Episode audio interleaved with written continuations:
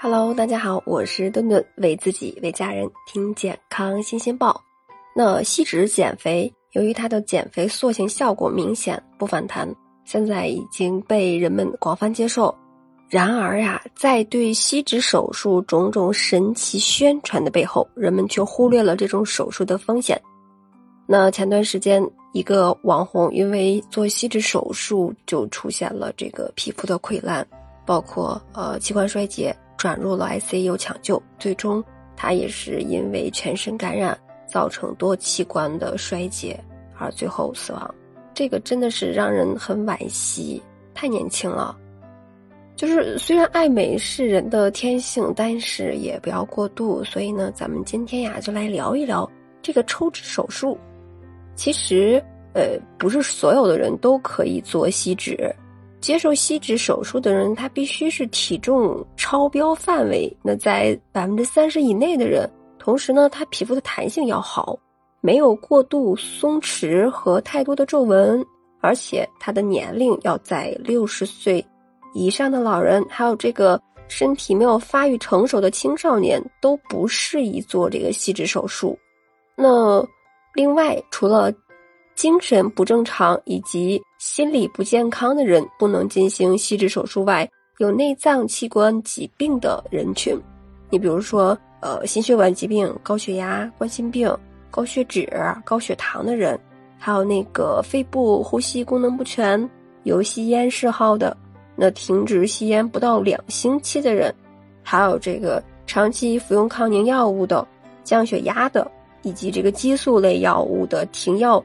不到这个半个月的人，那因为他们的疾病发生这个继发性，同时还有这个因为其他的疾病而发生继发性的肥胖，那需要针对他这个原发疾病进行治疗，它也不属于这个吸脂治疗的范围。除了刚才所说的，对于这个身体少数区域是由于这个密集的神经血管分布，那这些身体部位也是禁止。慎重进行吸脂手术的，吸脂手术它最常见的部位是呃腹部、臀部、胯部，还有这个呃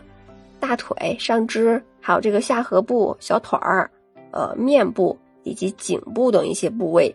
那此外呀，如果女性乳房肥大和由于这个脂肪瘤引起的局部肥胖，也是可以采取吸脂手术的。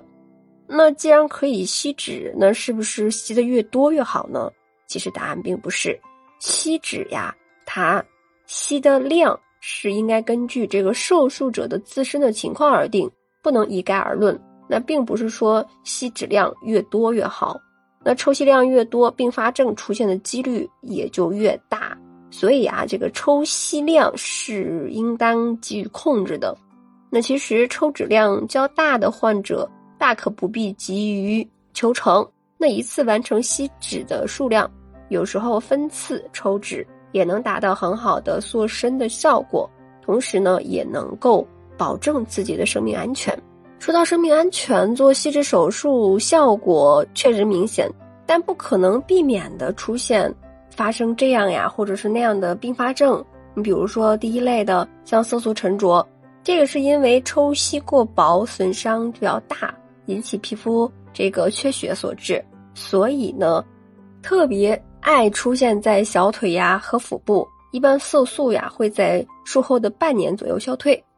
这第二类的这个并发症是这个手术区域的麻木以及异常的感觉。那在做吸脂手术之后，那个吸脂部位的皮肤感觉必然会受到影响，会出现这个麻木呀异常的感觉。有人会出现这种针刺感，就是还有那种蚂蚁爬行的感觉。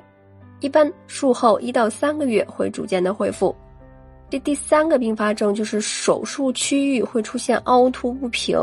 那要记住，这个吸脂它并不是均匀的，所以呢，手术后呀，手术区域会有这个呃不平整感。这个主要取决于医生的技术，轻度的不均匀是必然的。那术后这个。穿弹塑衣呀，好的，适当的按摩一至三个月，那可以逐渐的恢复平整。那重度的不平整，那如果在术后三到六个月以后仍不能够恢复到平整的，可能就需要再次进行吸脂修整了。这第四个并发症就是这个伤口感染，这个与这个抽吸管进出切口时就是没有阻断负压，嗯，加重了切口部位的损伤是有一定的关系的。第五个并发症是这个术后呀，它的皮瓣坏死。如果手术中皮下脂肪抽吸过多，损害了皮肤的血液循环，就可能会出现皮肤水泡，那甚至是坏死，